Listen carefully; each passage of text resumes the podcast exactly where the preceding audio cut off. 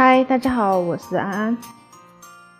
今天想和大家分享的话题是：等你攒够了钱再来陪孩子，他已经不需要你了。一个宝宝呱呱落地，三岁上幼儿园，六岁上学，八十八岁背着行囊去外地求学，二十二岁参加工作，然后结婚组建家庭。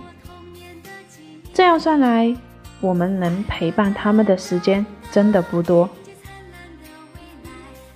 当他缠着你求抱抱，当他跑来让你陪他做游戏，当他央求一定要妈妈陪着做这做那的时候，请不要拒绝他。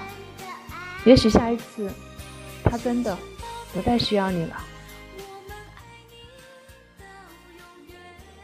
到底是该先赚钱？还是应该先带娃。我想是该先陪在孩子身边，因为只怕等我们攒够了足够多的钱，我们的孩子已经长成了我们和他自己都不希望的样子。一棵小树苗，小的时候没有修枝剪叶，长大了再想改变，怕是要伤筋动骨，结果也未可知。母爱是前半场的全身心投入，后半场的得体退出。最失败的父母是前半场自以为是的缺席空岗，后半场自以为是的横加阻拦。所以，学习育儿或学习做一个合格的母亲。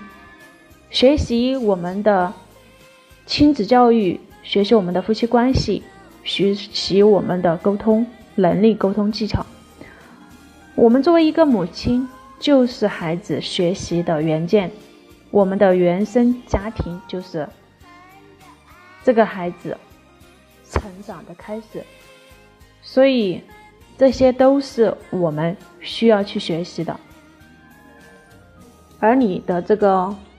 原件足够优秀吗？你的给孩子创造的原生家庭环境足够融洽吗？所以，为了让孩子更加优秀，家庭更幸福，为什么安安总是在强调说，很多时候我们学习育儿不仅仅是要学习育儿，更多的还是要给他环境，给他精神上的一些。孩子就是你的复印件，你想要孩子足够优秀，那么你就得不断的学习，不断的让自己这个孩子这个原件有更多的内容可以让孩子去复制。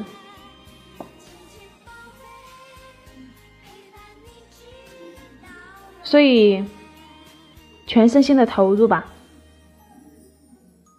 让我们。热爱生活，让我们的这样的一种精神，让我们的孩子能够在我们的身上吸取到这种积极正能量、阳光向上的这样的一种对待生活的态度，而不是每天安逸、非常懒惰。所以安每天基本上都会和大家去聊的话题就是如何让处理好我们的夫妻关系，然后。学习我们的沟通技能，然后更好的教育我们的孩子，这些都是我们需要去学习的，需要去进步的。我们需要从很多的一些经验当中去积累这方面的一些知识，去了解。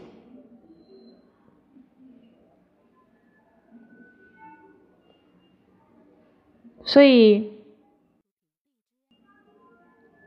这句话多么的扎心呀！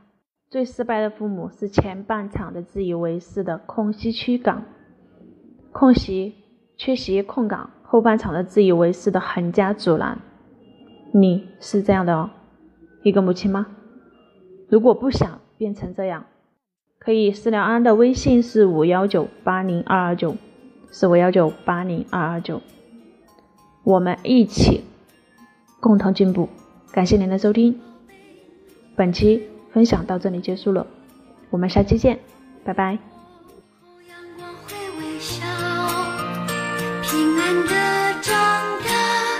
希望的未来，就像红。